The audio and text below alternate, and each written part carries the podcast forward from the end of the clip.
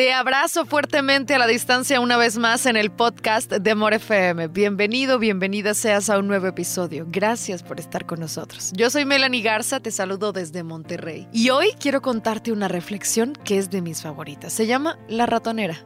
La historia comienza con un ratón que mirando por un agujero en la pared se da cuenta que el granjero y su esposa están abriendo un paquete. Quedó aterrorizado al ver que era una trampa para ratones. Fue corriendo al patio a advertirles a todos. Hay una ratonera en la casa, hay una ratonera. La gallina que estaba cacaraqueando y escarbando le dice, disculpe señor ratón, yo entiendo que es un gran problema para usted, pero pues a mí no me perjudica en nada. Entonces el ratón fue hasta el cordero y le dice lo mismo. Disculpe señor ratón, pero no creo poder hacer algo más que pedir por usted en mis oraciones. El ratón se dirigió a la vaca y ella le dijo, ¿yo estoy en peligro? No, dijo la vaca. El ratón volvió a la casa muy preocupado y abatido para encarar a la ratonera del granjero. Aquella noche se oyó un gran barullo como el de la ratonera atrapando a su víctima.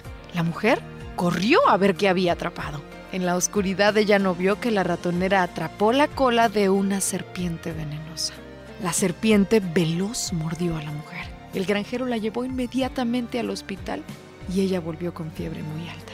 El granjero para reconfortarla le preparó una nutritiva sopa. Agarró el cuchillo y fue a buscar el ingrediente principal. ¿Cuál creen que era? La gallina. Como la mujer no mejoró, los amigos y vecinos fueron a visitarlos. El granjero mató al cordero para poder alimentarlos. La mujer no mejoró y murió. El esposo vendió la vaca al matadero para poder cubrir los gastos del funeral. ¿Cómo ves? La próxima vez que alguien te cuente su problema y creas que no te afecta porque no es tuyo, piénsalo dos veces. El que no vive para servir, no sirve para vivir.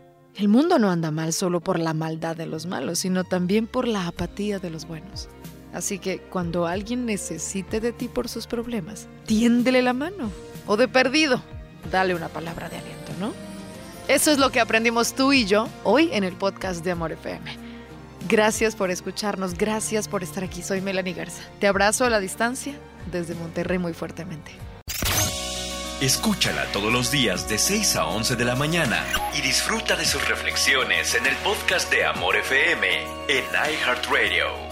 Melanie Garza, una mujer como tú. En Amor 90.9, solo música romántica.